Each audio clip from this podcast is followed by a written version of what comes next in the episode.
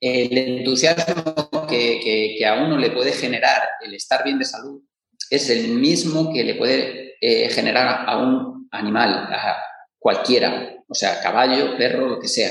Entonces, mm, te podía hacer una enumeración que todas, todas son correctas, ¿no? O sea, un, casco mucho mejor, no sé qué, todo, todo. O sea, es que, pero estamos hablando de algo holístico, algo global, algo interno ya que llega hasta el alma, porque, porque esas cosas ocurren en humanos y ocurren en animales. Y creo que es así como debe de ocurrir.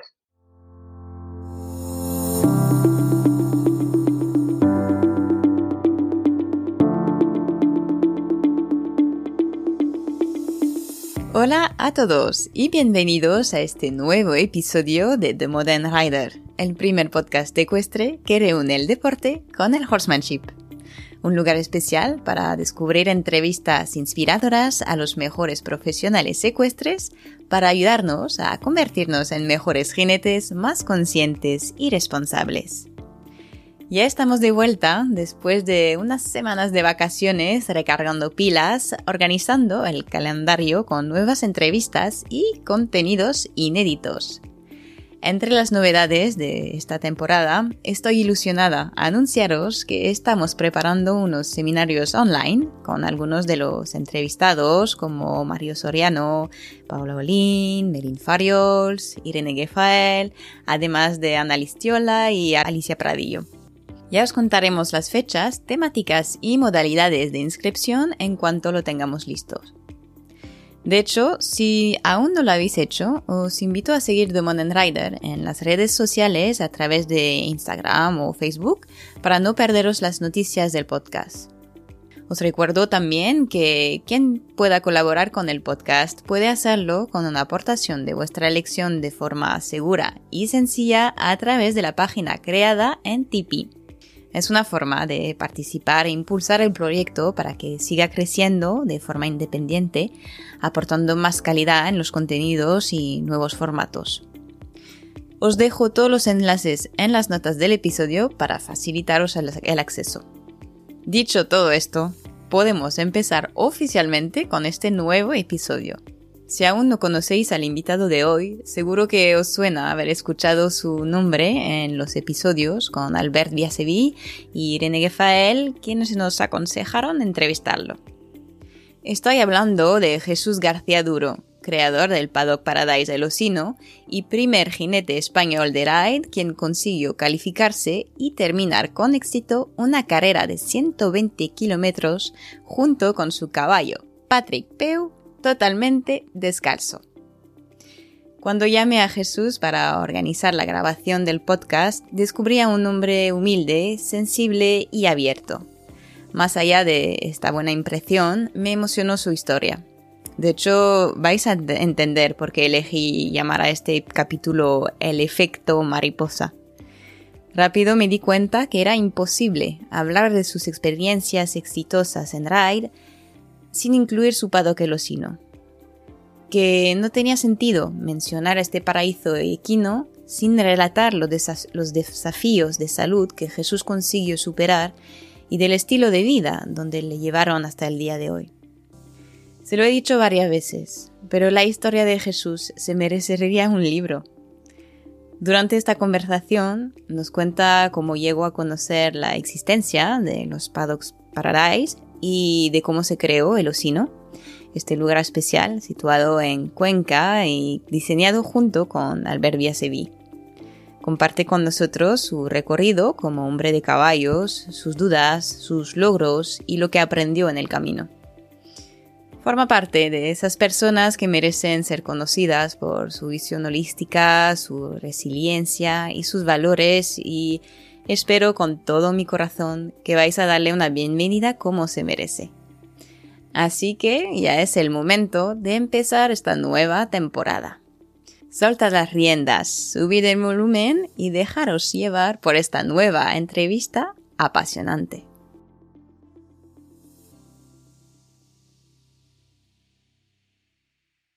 Hola Jesús, buenas tardes. Hola Lucy. Gracias por, por, estar con nosotros hoy y muchísimas gracias que ya hace dos veces que los invitados de, de Modern Rider te han mencionado y ya tenía tu contacto desde hace meses ya y dije, bueno, ahora sí que es el momento y, y, nada, que el primer día que tuvimos, pudimos hablar por teléfono para organizar esta grabación me encantó. Creo que eres una persona que tiene mucho para, para decir, para compartir, para enseñar. Eh, entonces, gracias, muchas gracias para estar hoy. A ti, a ti por pensar y un poco armado porque, mm, vamos, no sé si este sitio es el mío, pero bueno, si así lo consideráis. Sí lo es, que sí que lo es. y ya van a, vais a entender todos por qué. Em, pues voy a empezar con la primera pregunta, que si conoces un poco el podcast, sabes que, suele estar un poco más distinta de, las demás. Em, si fueras caballo, ¿cómo sería tu paraíso en la tierra? ¿Cómo sería tu vida ideal?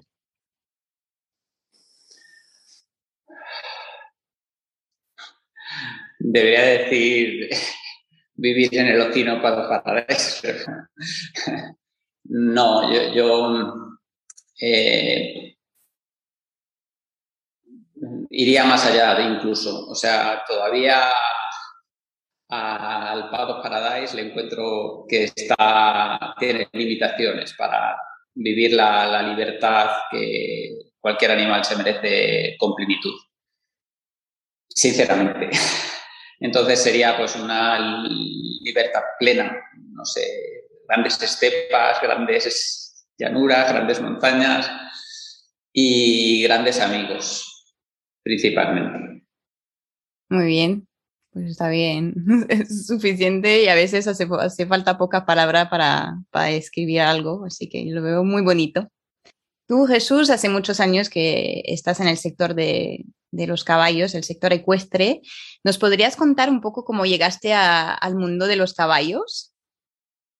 Pues probablemente como muchos niños que desde, muy pequeños, no sé muy bien por qué, pues sientes la inquietud de estar cerca de esos animales sin haberlos tenido nunca, sin, sin que tu familia, ni siquiera gente cercana tuviera, tuviera estos animales. ¿no? no sé si a través de la televisión, esas películas del oeste repetidas en nuestra niñez era lo que me causaba esa atracción hacia ellos y una y otra vez, desde los 6, 7 años, le decía a mis padres que yo quería tener un caballo, yo quería tener un caballo.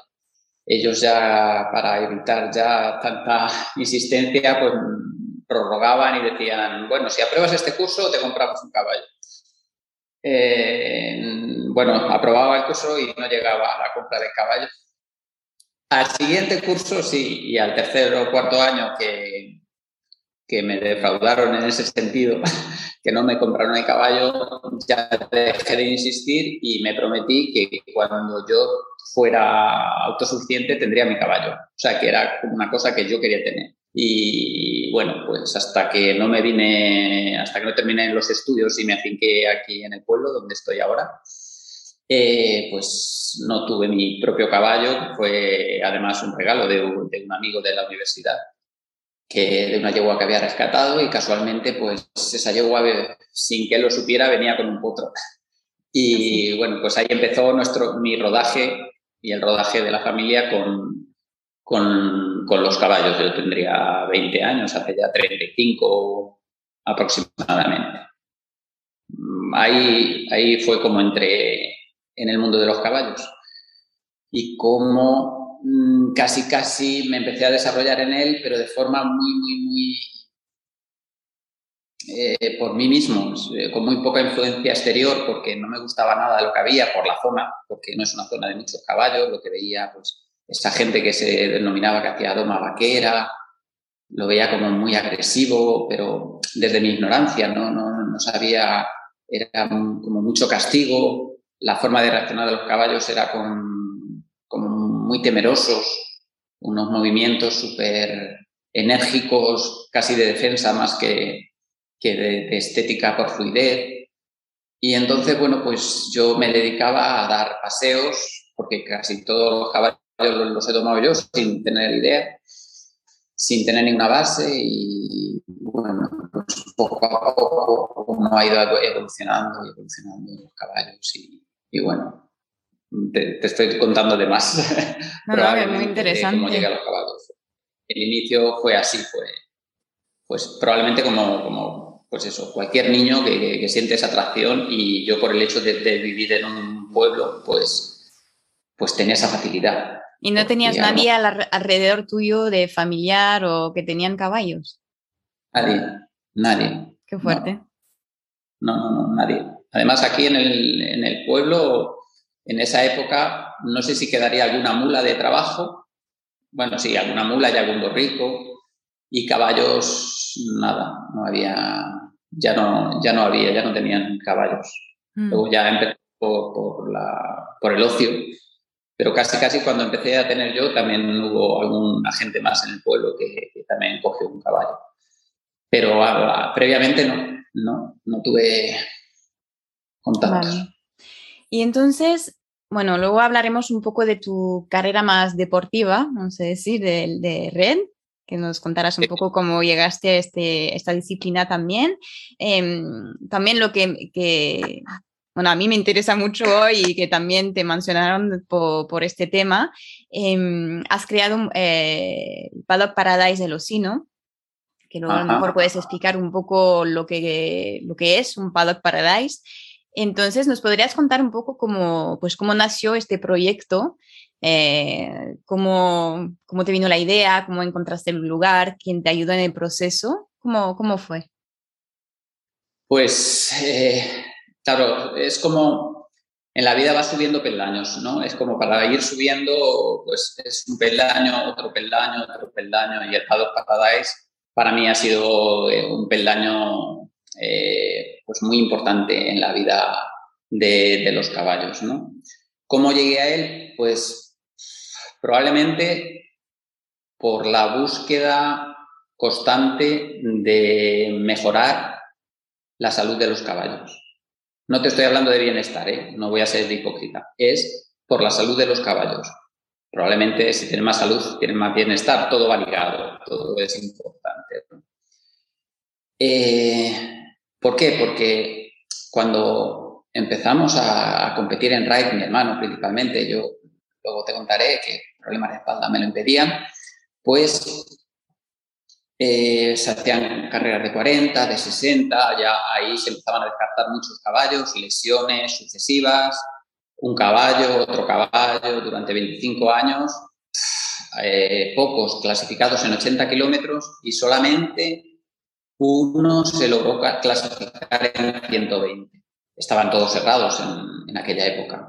Entonces, yo me planteaba eh, que no era normal que, que un ser no tan, digamos, puro, por así decirlo, que no, genéticamente no está tan, tan modificado como otros animales, ¿no? Como otras o razas extrañas ni nada, ¿no?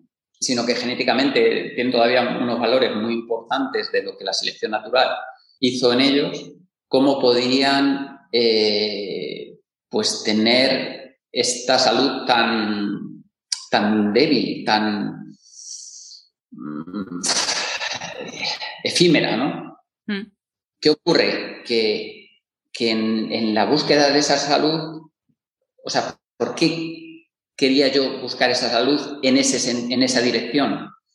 Porque yo también había tenido problemas de salud. Y mis problemas de salud eran de problemas de espalda que me impedían montar a caballo y durante 15 años estuve pues una degeneración de los discos intervertebrales bastante importante que me impedían pues hacer muchos ejercicios hasta ya casi caminar. La, la última opción era la cirugía, eh, con, digamos, quitar los discos intervertebrales y, poner placas. Es lo que el neurocirujano me, me, dijo que era la opción que ellos podían hacer. Entonces, bueno, buscando métodos alternativos, homeópatas, osteópatas, fisioterapeutas, traumatólogos, reumatólogos, curanderos, chamanes, o sea, todo tipo de cosas durante 15 años te estoy hablando. Eh, no encontraba solución con todo este tipo de cosas hasta que finalmente cayó en mis libros, en mis manos un libro que se titulaba La alimentación, la tercera medicina, de la editorial Integral. Lo escribió Jean Signalet, era un catedrático de la Universidad de París, que ya falleció. Y fue el libro que me respondió todas las preguntas que yo me estaba haciendo continuamente de por qué dentro de mí había esa atrofia y ese, esa degeneración de los discos intervertebrales. ¿no? Bueno, pues entonces yo me enfoco en, ese, en esa alimentación, en cambiar la alimentación y a partir del año, la verdad es que fue muy lento, empecé a notar mejoría. Eh, al, notar mejoría empiezo a moverme. Al empezar a moverme, empiezo a hacer yoga por recomendación de amistades que me dicen, te va a venir muy bien, me va genial. Empiezo a montar a caballo, me encuentro genial. Em, decido retomar la bicicleta de montaña, me va genial. Empiezo a competir en ride, me va genial. Entonces, toda esa progresión eh, propia la quiero aplicar a mis caballos. Digo, tiene que ir por ahí la alimentación, que, cómo tenemos que cambiar. Hice mucho hincapié en la, alimentación. Los nutricionistas que yo comenté, pues me daban un tipo de nutrición que tiene que ver con la que le damos al Paddock Paradise. Era pues consumir muchos piensos extraños y extraordinarios y de, los países más lejanos del mundo y con las características más rocambolescas que podamos encontrar. Eh, recuerdo que, a un fabricante de máquinas de, de germinados eh, le hicimos que nos fabricara una, le convencí para que nos fabricara una máquina, prototipo, para terminar intentando pues revitalizar, darle vida, bueno, pues nutricionalmente, ¿no? Cambiar, por esa obsesión que yo tenía. Entonces, en esa búsqueda, esa búsqueda es lo que me llega, me lleva a que cuando en mis manos eh, y mis ojos ven lo del Paddock Paradise, o sea, se me ilumina el alma. Digo, esto esto, vamos, no tuve ninguna duda. Alimentación, movimiento, interacción con, los de su especie. O sea, no me lo podía creer. Estaba todo diseñado, estaba todo estudiado, ya alguien se había preocupado de ello. Entonces, bueno, pues, pues cogí el teléfono, llamé a Luis Seville, eh, me contó cómo era, fui a visitar algunos en Cataluña, los que él me mostró y previamente había ido yo a ver otro. Y bueno, pues me puse manos a la obra. Y sin parar. Para la gente que no sepa, eh, para la gente que no sepa, ¿podrías explicar un poco en qué consiste un Paddock Paradise? Pues un Paddock Paradise eh, se dice que, bueno, caballos en libertad, yo siempre digo que entre comillas, tampoco nos tenemos que engañar, están en una finca vallada, ¿vale? Pero ellos están, yo te describo lo que es el Ocino Paradise, que, bueno, son todos más o menos iguales, mayor o menor extensión, pero la esencia es la misma. Nosotros aquí, pues tenemos un recorrido que son unos senderos delimitados por pasos eléctricos, se llaman tracks, de 3 metros de ancho aproximadamente, y cada, bueno, el track completo, el circuito, pues tiene aproximadamente 4 kilómetros, y entre medias, intercalado, hay una especie de burbujas que son ensanchamientos, donde ellos pues tienen pues distintos elementos para que interaccionen, ¿no? Digamos que, los tracks pues es como las, las carreteras, ¿no?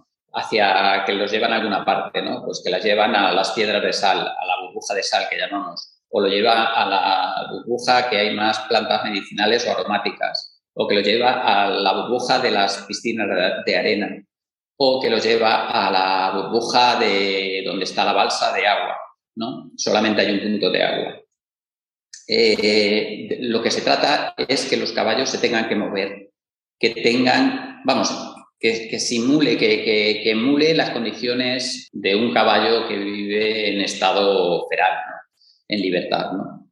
que es movimiento, trabajar por la comida, eh, interacción social, toda esa serie de, elementos que van enriqueciendo su vida y que le van haciendo pues, que desarrollen las facultades que, tienen como caballo. ¿no?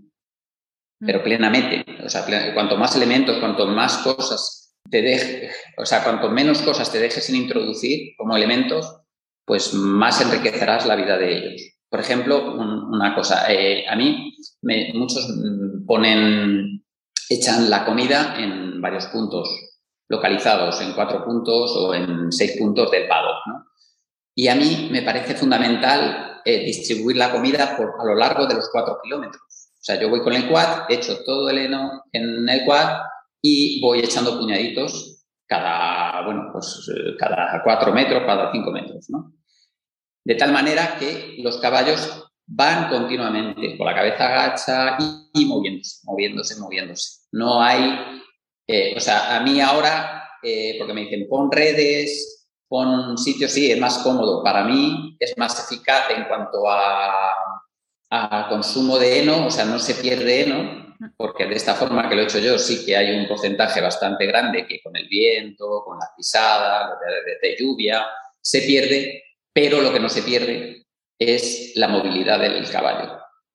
Y claro, cuando lo has visto y cuando ves la eficacia que, esto supone, pues es que no te puedes permitir que, los caballos eh, puedan estar comiendo de forma estática. Claro, porque tú antes tus caballos, ¿qué habías elegido como, como forma de alojarlos, vamos a decir? ¿Cómo vivían? Pues eso eh, era pues, la progresión, ¿no? La progresión que, uno lleva al establo, porque es lo mejor, un establo de por tres, por tres, lo que te decían, ¿no? Que era como los caballos deberían de estar eh, sí que es cierto que, la, finca inicialmente, cuando yo me vine a vivir aquí, eh, tenía dos hectáreas, entonces esas dos hectáreas pues permitía de yo poderlo soltar, ¿no? hacerle pequeñas corraletas y demás pero esporádicamente. Y luego, evidentemente, poco a poco, pues fuimos haciéndole corraletas, fuimos haciéndole eh, cercados más, más amplios, pero bueno, estaba, el caballo estaba mejor, pero la movilidad realmente no tiene nada que ver con, con Pados Paradise. Y, y, yo, bueno, de hecho yo conocí el Pados Paradise porque logré comprar una tierra continua de dos hectáreas más, eh, alargada, lo que es la margen derecha del valle, donde estamos, y, en esa quería instalar pues un sitio que, que, moviera los caballos, ¿no? O sea, hacer inventos, inventos para, no sé, con refuerzo condicionado, de, que comedores automáticos lanzaran pienso cada X tiempo con sonidos y hacer que los caballos se fueran moviendo para arriba, para abajo. Y conforme estaba describiendo esto, como te lo estoy describiendo a ti, me dice uno, pero bueno, ¿tú qué estás diciendo? dice, si, si, si esto ya existe, si esto ya existe, si a nosotros aquí en, nos ha dado un curso Albert Villaseville que, que, que, está genial y eso que tú quieres ya, ya está inventado y con creces. Y claro, estaba inventado, no, estaba súper, súper mejorado, pero hasta unos niveles que yo lo que quiero decir es que, que yo no encuentro, conforme está diseñado y conforme Albert me lo explicó y bueno, conforme está en el libro ¿no? de, de Jamie Jackson, que él tradujo. O sea, no, a día de hoy, tras cuatro años de implantación del paddock y de estar los caballos dentro, no veo nada que yo pueda hacer por mejorar ese sistema a día de hoy. Y entonces, ¿qué cambios observaste en tus caballos eh, cuando hiciste este cambio de vida para ellos? ¿Has podido ver cómo fue este proceso de observación? ¿Cómo lo vivieron? Mm, pues todo lo que, vamos a ver, te, vuelvo a un poco lo mismo de mi enfermedad y de los resultados de mi enfermedad con la aplicación de esto a los caballos. Los cambios son tan sutiles que yo sé que la mayoría no soy capaz de percibirlos porque no tengo esa capacidad. Pero hay otros que, cantan por sí solos. O sea, tú imagínate, nosotros hemos trabajado eh, para RAID con tres caballos, ¿vale? Ahora estamos con otros dos potros que tenemos que empezar a, entrenar. De esos tres caballos, los tres hemos logrado clasificarlos en 80 kilómetros. Sin problemas. Eso, esas estadísticas no las hemos tenido en la vida. En la vida. Y uno de ellos logramos clasificarlo en 120. Uf, y con esos resultados, o sea, con el resultado de, de solamente terminar, está genial. En un suelo tan, tan duro como, como, como en el que se corrió, ¿no? Pero bueno, aunque fuera un terreno súper bueno, es que el, haberlo conseguido es como que probablemente es lo que a la gente más le interesa, es que sabemos que un caballo lo puede hacer. Que un caballo lo puede hacer. ¿Qué condiciones son necesarias? Bueno, hasta ahora pues se ha podido comprobar que si en, en estas condiciones se puede hacer. En otras condiciones no lo sé. Pero bueno, lo que tenemos que hacer es probar y comprobar y unirnos para entre todos un poco eh, buscar la mejor forma de hacerlo. Mm. Entonces, este cambio es brutal. Ya se ve mucho cambio. Psicológicamente eh, han cambiado un montón. O sea, pueden estar cuatro meses sin montar, cinco meses que tú lo coges y el caballo eh, funciona de maravilla, está en forma, eh, no lo sé, es que, es que es un cambio como en mí, o sea, de, ser un anciano ya con 35 años, de no poder casi andar, a, estar corriendo una carrera de 120, que para mí es, e, era una utopía, ¿no? Y, seguir tomando potros y coger la bici y demás y, querer meterme en el proyecto este que, que me ha absorbido pues media vida, ¿no? o sea, el entusiasmo que, a uno le puede generar el estar bien de salud es el mismo que le puede eh, generar a un animal, a cualquiera, o sea, caballo, perro, lo que sea.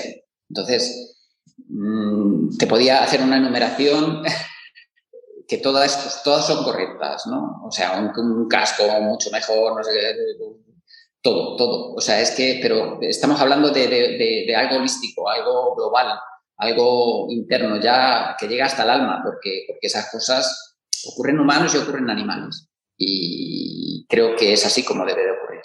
Y sobre todo cuando eres consciente de que eso ocurre así y que es así, pues ahí ya, si lo haces de otra manera, a conforme tú crees que es, em, ya entonces puedes ser un poco, porque hacemos muchas cosas por ignorancia, que no sabemos y somos ignorantes, y, pero cuando eres consciente de algo, o que a lo mejor puede ser incierto, tú te crees que eso es así, ¿no? Pero, pero yo ahora mismo lo que estoy viendo aquí digo, uff, sería incapaz ahora de, de, estabular un caballo. No de errarlo, errarlo pues a lo mejor es un mal mínimo, ¿no? no dentro de lo que es, pero por ejemplo estabularlo, uff, y observaste o sea, la relación que, más bien ellos tienen hacia ti, cambio? Probablemente, probablemente sí, pero te voy a ser sincero, no te voy a engañar. El, proyecto del Pados Paradise me ha llevado un gasto de energía tremendo, brutal. Este no te diría yo. Hasta el punto que no he dedicado tiempo a estudiar bien a los caballos, a ver lo que, pues eso, las partes sutiles, ¿no? Entonces, creo que no me atrevo a responderte que sí, aunque sé que sí. Por eso, porque, porque realmente ha sido un proyecto muy duro, muy duro, en el que he tenido que trabajar muchísimo ya no solo físicamente, sino psicológicamente y burocráticamente para llevarlo a cabo. Y, bueno, pues solamente, o sea, incluso el, entrenar la carrera, ¿no? O las carreras para, para RAID era pues sacar tiempo de donde no había y energía de donde casi estaba agotada, Entonces, para, era, pues llegas y sueltas el caballo y, ya se busca la vida en el paddock, ¿no? Lo cual también es una experiencia chula, porque te das cuenta que con la poca atención que les he prestado, si no solamente se las han prestado ellos, yo les he dado el entorno, les he dado la alimentación, pero no les he dado, digamos, como el cariño y la atención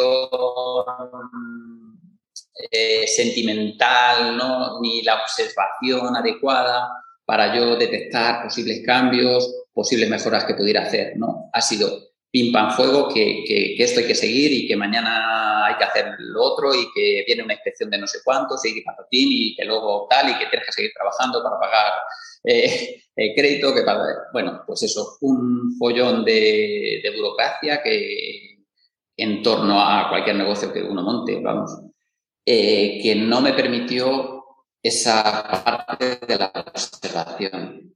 Te digo que en parte es bueno porque dices, bueno, pues si yo cogía el caballo y salía zumbando a entrenar. ¿Por qué no hacía, por ejemplo, calentamiento? Porque el calentamiento, el caballo está caliente en el, en el para, está totalmente activo. Las articulaciones las tiene lubricadas, las tiene vivas, las tiene plenas, ¿no? Eh, el ir a buscarlos, ya yo calculo que, es uno de los impedimentos ¿no? que, la gente ve en el Paradise, pero yo hasta que ensillo un caballo, desde que lo recojo, pasan 20 minutos. Entonces, si yo tengo que ir a dos kilómetros a recoger al caballo, pues esos dos kilómetros vuelvo con el caballo al paso del ramal, pues ya está calentando. Pero que aunque esté, aunque esté en la misma puerta, de, esté al lado y tarde cinco minutos en cogerlo, ya está caliente. Y luego el enfriamiento, que por ejemplo en un entrenamiento de estas características es muy importante, de enfriar muy poco a poco, muy lentamente el caballo, pues es que lo hacen por sí solos. O sea, ya solamente el irse a buscar a, la manada y el continuar, continuar comiendo, moviéndose, pues eso les, da una salud, pues yo creo que, tremenda. No sé, me he ido de, no, no, no, no, no, está, me hace pensar, o sea, es muy interesante porque te das cuenta también en lo que dices que al final los caballos no es tanto bueno, igual se entiende, pero está bien hablar, o sea, decirlo es como no buscan tanto la reacción con nosotros. Al final, a lo mejor a ellos les dan un poco igual los mimos, etcétera. Si realmente le, le, das un lugar agradable para vivir, está contento de venir contigo. Porque imagino también lo que dices tú, porque son kilómetros de pista lo mismo si no quiere estar contigo cuando vienes a buscarlo, se puede ir perfectamente y, tú puedes estar ahí corriendo un, rato. Imagino que cuando vas a buscarlos, al final no, no se niegan a venir contigo. O sea, es una, una prueba también que haya buena, buen entendimiento entre vosotros. Sí, pero eso yo creo que tampoco te demuestra, a lo mejor desde mi punto de vista. ¿eh? Yo soy muy ignorante, o sea, te puedo decir que, no sé mucho de equitación. Yo estoy aprendiendo ahora más que, en los años anteriores. O sea, no soy un maestro. Creo que los caballos, preferiblemente, si les das a elegir y están sanos y psicológicamente están bien, prefieren estar con sus amigos que con nosotros. Eso ya te lo digo, vamos, a 100%. Hay una cliente que tiene su caballo que recuerdo que dice, ay, ya no me quiere igual, ya no me quiere igual. ¿No? Así un poco, eh, pues de broma, ¿no? Y evidentemente es que es así. Es que establece relaciones y vínculos con, con otros caballos, con otros amigos, y ves que, que aunque lo cojas del ramal para ir a montar, si lo suelta se va a ir con su amigo o con su banda. Mm. Esa es la realidad ese aspecto humano que nosotros intentamos buscar, esa como tú me entiendes, porque realmente sabes cómo soy y yo contigo me muestro, pues bueno, si te vale, me parece perfecto. Pero a, día de hoy lo que pienso es que ellos prefieren estar con los suyos. A día de hoy, yo todo lo que, y te digo que, le he dado muchas vueltas a la cabeza para buscar una, una fórmula, un método para que los caballos pudieran conseguir estar así, yo creo que a día de hoy el Paddock Paradise es lo, lo mejor, lo más completo y que sirve para todos. O sea, un caballo de deporte, de ride, fíjate, nosotros nos cuidamos. ¿Por qué? Porque no se secan bien cuando les mojas o cuando vienen sudados, tal. Bueno, pues buscas un método de secado si quieres, o no sé, o trabajas a otras horas, que no terminar de noche y que ya caen 0 grados centígrados, ¿no? No lo sé hay que buscar eh, adaptarte a, yo por lo menos soy de la teoría que me adapto a lo mejor que puedo conseguir para ellos. Y una vez que ellos están adaptados en ese medio, voy a adaptarme yo a utilizarlo de la forma que pueda compaginarlo con la actividad que yo quiera hacer con él. Entonces, un caballo de salto, de doma, de, de ride, de lo que sea. Y los potros me parece una, una bestialidad lo, el desarrollo que tienen.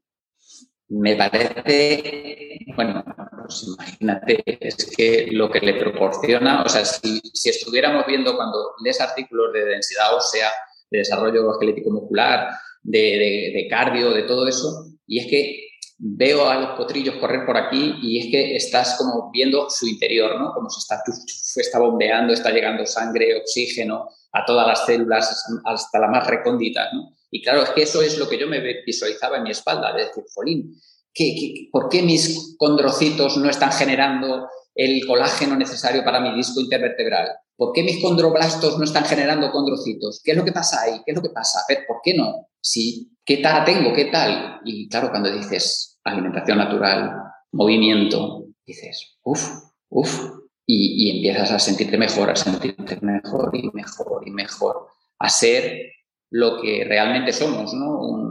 una especie nosotros también que, que, tenemos unas capacidades y por el mal uso de nuestra vida, pues menguamos esas capacidades. De la misma forma que si hago un mal uso con la estabulación del caballo, con la alimentación del caballo, estoy menguando con creces sus capacidades, las capacidades que, tienen de forma natural. ¿no? Mira, había un, amigo me trajo, que es de toma clásica, me trajo un potro. Él cree mucho en el Pau Paradise. Él tiene una hípica y los tiene estabulados porque no tiene otros medios, pero él cree un montón. Y me animó mucho a que me metiera para que fuera público, o sea, abierto al público y todo eso. Eh, Raúl Fernández se llama, tiene una hípica en Cuenca y este amigo me trajo un potro de dos años y medio o dos años para tenerlo aquí durante un año antes de empezar a domarlo.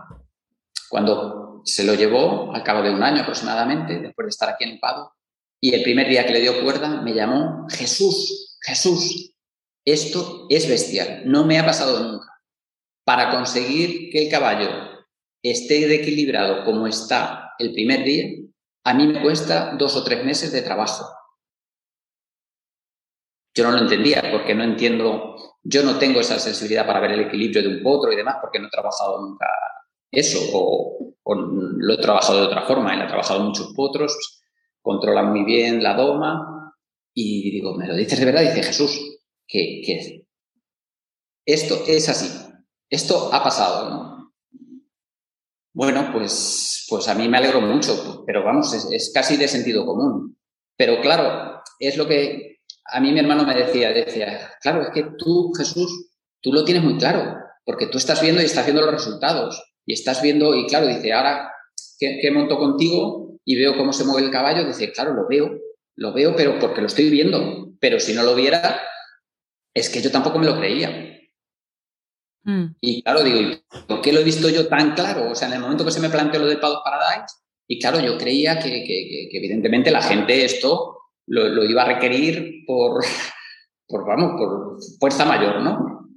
Pero no, la gente no lo ve la gente ve, va a llegar, yo estoy convencido que sí, que la gente, pues eso, va a llegar el momento, ¿no? Porque además cada vez nos preocupamos más por nuestra propia salud y entonces en esa salud nuestra, porque cada vez vamos teniendo más problemas y también nos preocupamos más de la alimentación y del ejercicio y demás, pues nos va a llegar pues lo, igual que me llegó a mí. Entonces es cuestión de, tiempo y espera. Pero...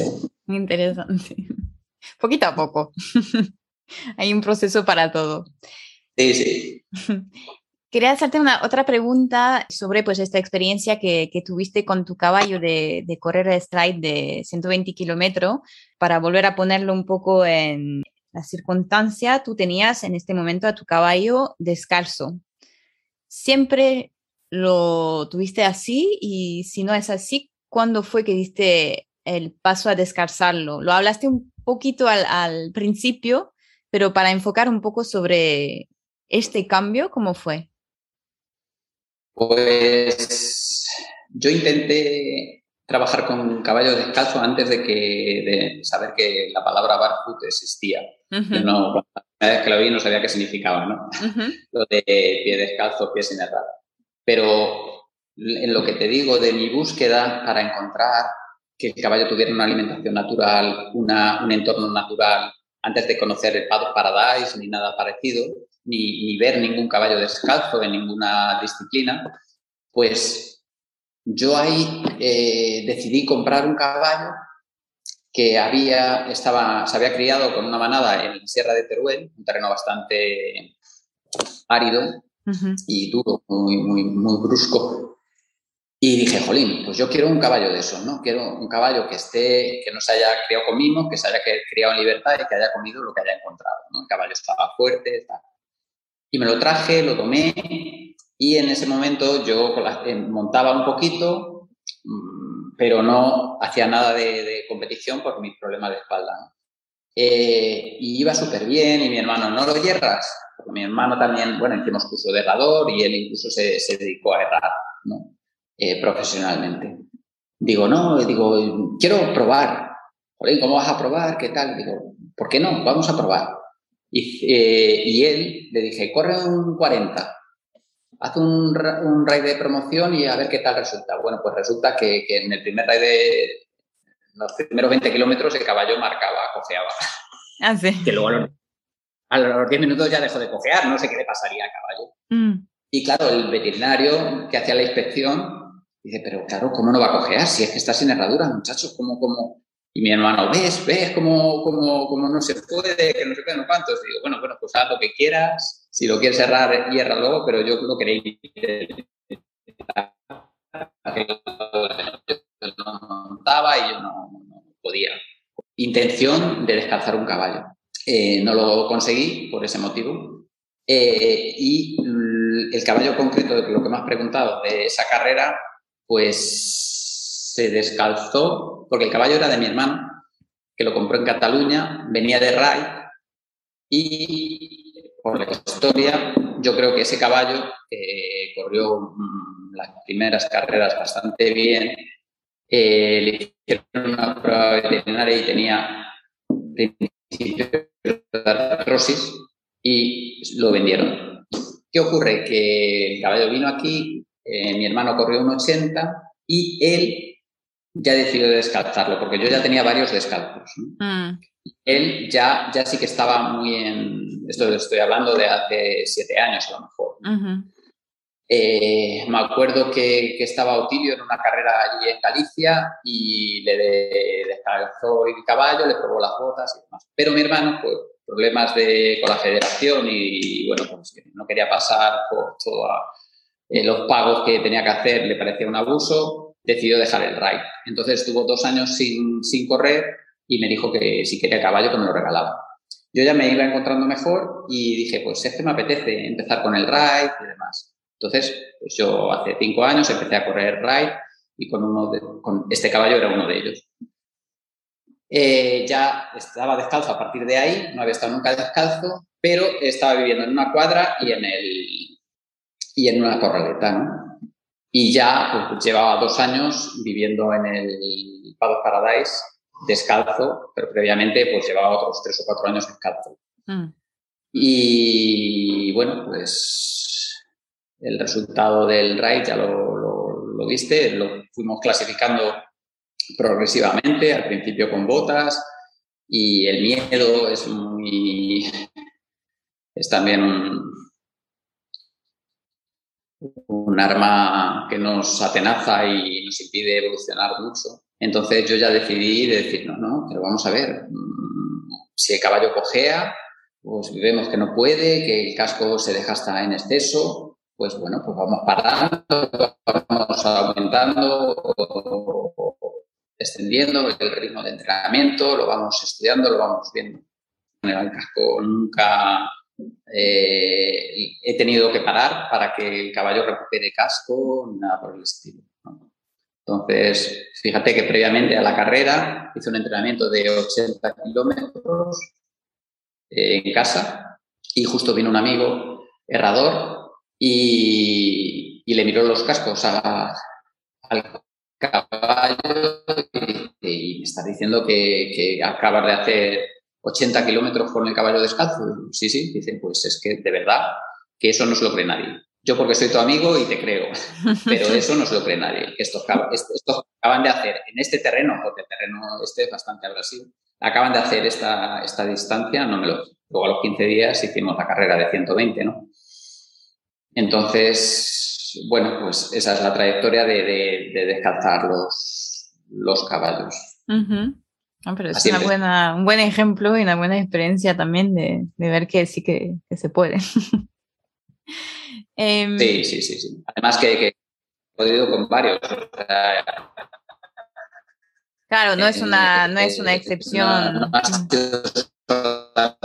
este caballo, o sea, y además estábamos, o sea, no, no, no, no, porque además teníamos dos, preparando a dos para, para, para hacer ese raid de 120. Y curiosamente, eh, acompañar eh, con los galopes, porque no le habían contado muchas carreras, no pudo hacer el 120 y tuvimos que ir solo con un caballo. Pero en principio estaban dos preparados para hacer el 120, que no quiere decir que los dos hubieran terminado, porque también, bueno, pues puedes tener problemas, pero bueno, los entrenamientos, los 80 kilómetros previos a los 15 días antes de correr el 120, lo hicieron y los test eran fantásticos, o sea que, que, que bien.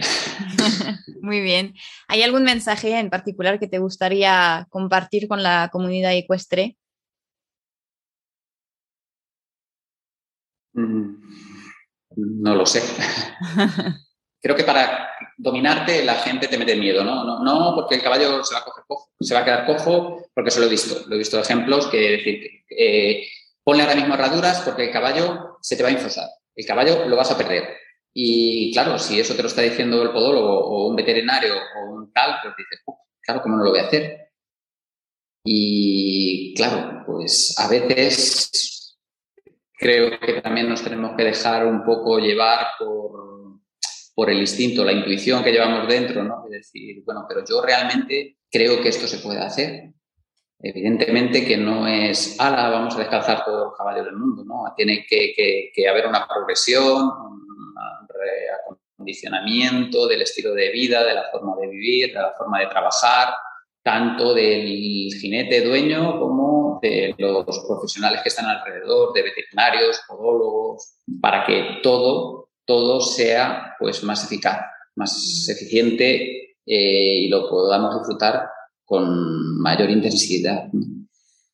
Entonces, a lo mejor un poco retirar tanto miedos y abrir más lo que el instinto y lo que el corazón te pueda decir, ¿no? No solamente en descalzo, no, no, sino en, la forma de vivir y de tratar a, los animales. Muy bien, muy bonito.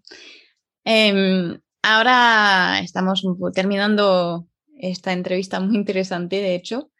Eh, te voy a hacer las preguntas que suelo hacer a, a cada entrevistado la primera, que es la siguiente, si pudieras, ¿cambiarías algo en tu trayectoria con los caballos hasta ahora? Eh,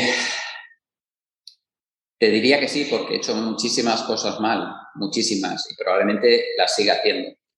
Pero por otra parte, creo que la mejor, el mejor aprendizaje es cometer errores. Equivocarse y fracasar.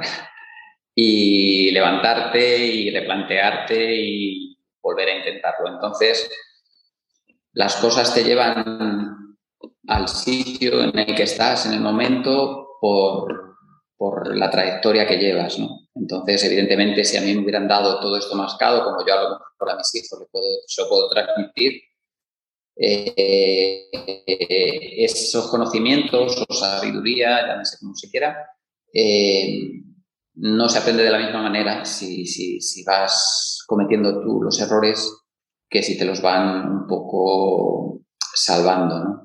O, bueno, siempre y cuando la pedagogía sea buena, también se puede aprender sin, sin meter la pata y sin fracasar tanto.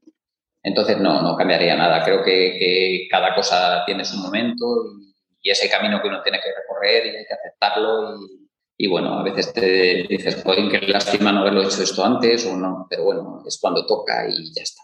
Hace parte del proceso. Exacto. ¿Hay alguien en particular que te gustaría escuchar en The Modern Rider? Eh, habría hay una persona que a mí me ha aportado mucho, mucho más fantástica y que sería muy interesante escucharlo, que lo escuchaseis y, un buen ejemplo para todos. Él se llama Abel Ibáñez, vive en la comunidad valenciana, en Genovés, al lado de Játiva, y no sé decirte qué es. Él está muy vinculado al mundo de los caballos, eh, es herrador, es guarnicionero, lleva una finca ecológica de dos hectáreas con su madre y su hermano. Eh, es el presidente de la Asociación Ecuestre de Tracción Animal. Muy interesante. Eh, no sé, o sea, no sé decirte qué es, pero tiene una visión global tan grande que a mí me ilumina en muchos sentidos, ¿no?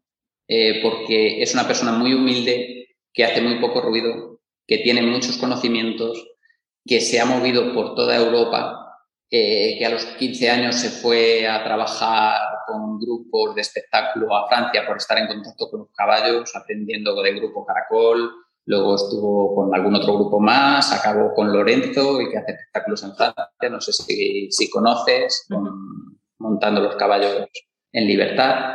Él ha trabajado muchos años con él, recorriendo toda Europa y ha tenido contactos con gente, eh, digamos, muy importante, de alto standing en el mundo de, la, equitación. Entonces tiene una visión desde atrás ¿no? Mm. que me parece muy interesante y unos conocimientos muy puros para que nos pueda transmitir un poco, pues eso, qué es el bienestar animal.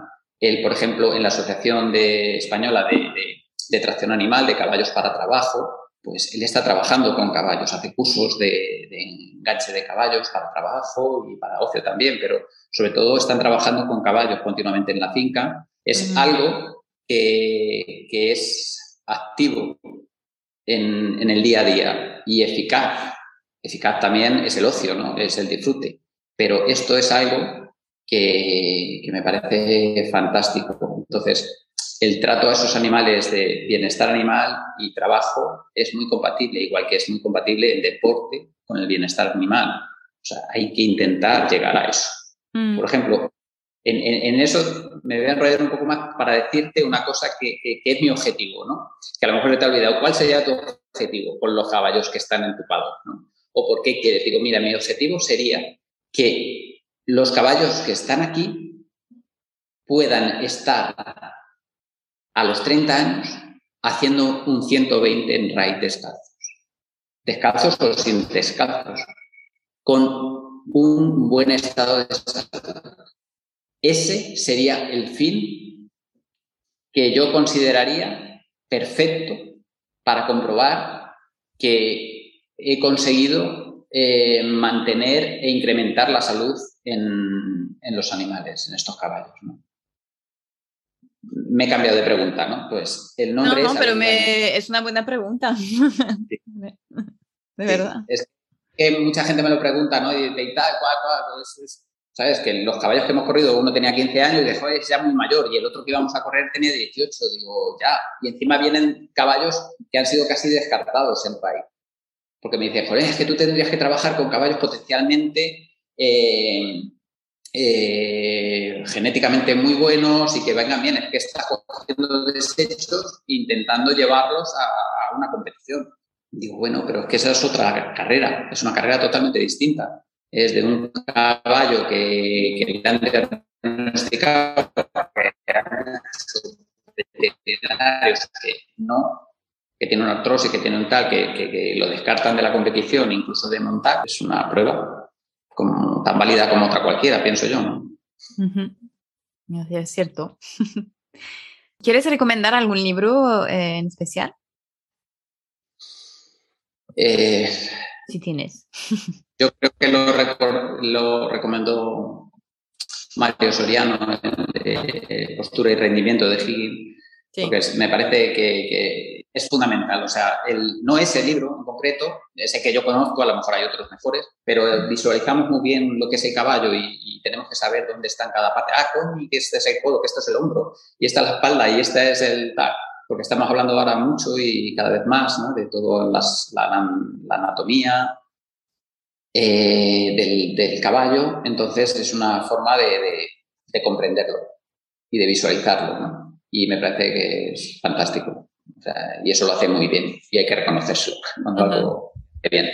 No, y está muy bien y bueno, es cierto que hace parte de los libros que están muy recomendados pero por una, una razón y está bien volver a, a mencionarlo porque al final es uno que tiene, cada uno tiene que tener en su biblioteca.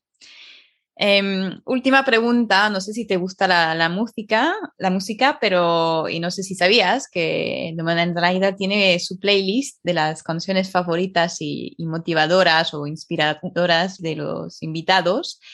¿Te gustaría añadir alguna? Sí, sí que lo sabía y me hace mucha gracia, como la digas, eh, ya verás, porque son, son dos y son un poco raras, ¿no? Son un poco raras. un castellano manchego que te recomiende estas canciones, pues dices, si te las digo en inglés no pasa nada, pero mira, te voy a decir una canción que me encanta, me inspira y siento el viento y siento la libertad escuchándola y es casi como un himno que, que, te impulsa, ¿no? Y la canción se titula Al vent. Es en, valenciano y el cantante es Raymond y significa el viento, ¿no? Entonces es, me inspira mucho. Además, las canto mucho a mis amigos catalanes y demás, y, y, me encanta. Eh, sé que es extraña porque es muy poco conocida, ¿no? bueno, tenemos de todo en la lista, ¿eh? Así que...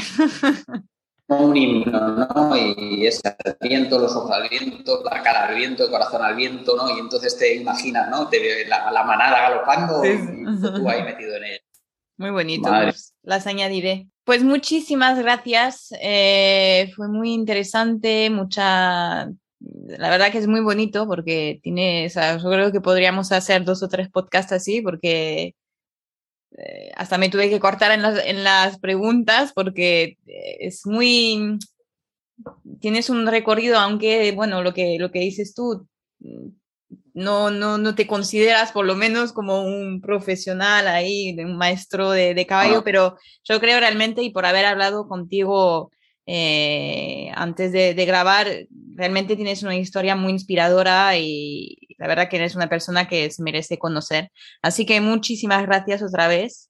Y eso pondremos todos los enlaces hacia el Pado que Locino y lo que tus recomendaciones para que realmente la gente pueda contactarte, entrar en contacto contigo para saber más sobre, sobre este proyecto que es muy bonito y, y, bueno, quién sabe, a lo mejor poder ofrecer una, no sé, una jubilación a su caballo o inclusive hay alguien que viva al lado, eh, poder ofrecer ese tipo de vida a su caballo o como quién se sabe, un, un, potro antes de empezar a, a, tener otra vida, de poder desarrollarse y, y por lo menos poder eh, vivir ese, ese pequeño paraíso. Sí, desde luego que todo suma. Entonces, muchas gracias por la oportunidad de mostrarme y, bueno, pues nada, no dudéis en contactar quien quiera contactar para lo que le haga falta. Genial, pues muchísimas gracias y bueno, te iremos siguiendo. Muchas gracias a ti. Adiós. Un beso fuerte. Adiós. Modern Rider se acaba por hoy. Gracias por haber participado una vez más en este nuevo episodio que, como siempre, me encantó grabar. Para descubrir el paddock del Paradise Elosino, seguir sus actividades o contactar con Jesús, podéis hacerlo a través de la página web en paddockparadise.es, al igual que en sus distintas redes sociales. Ya veis que es un nombre genial y estará encantado de entenderos. Si os gusta The Modern Rider, eh, la mejor forma de hacérnoslo saber es dejar una valoración, un comentario, si la plataforma en la cual nos escucháis lo permite. Y si no, otra opción es compartir los episodios que os han gustado con vuestro entorno para ayudar a que se haga conocer el podcast junto al gran trabajo de nuestros invitados. Gracias otra vez por compartir vuestro tiempo con nosotros y nos escuchamos dentro de dos semanas.